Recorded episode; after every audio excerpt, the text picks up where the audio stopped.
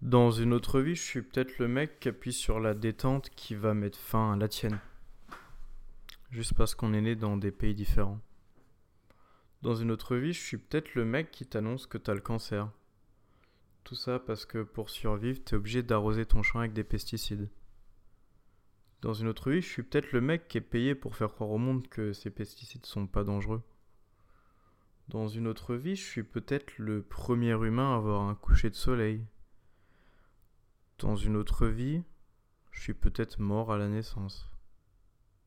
Juste comme ça. Dans une autre vie, je suis peut-être juste personne. Enfin, juste quelqu'un qui vit sa vie, quoi.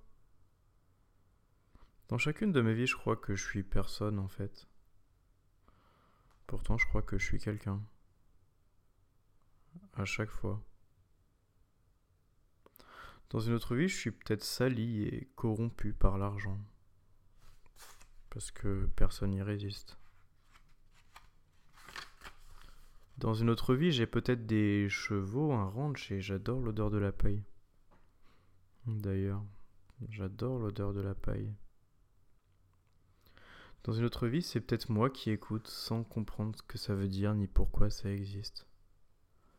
Dans une autre vie, je suis peut-être si bête que je m'en rends même pas compte. Dans une autre vie, le processus de création se fait peut-être si naturellement que j'ai pas besoin de me demander ce que je suis en train de faire. C'est évident. Dans une autre vie, j'ai un sourire carnassier et le regard jaunâtre. Dans une autre vie, je prie Dieu et mon innocence réconforte. Dans une autre, je mange de la viande humaine.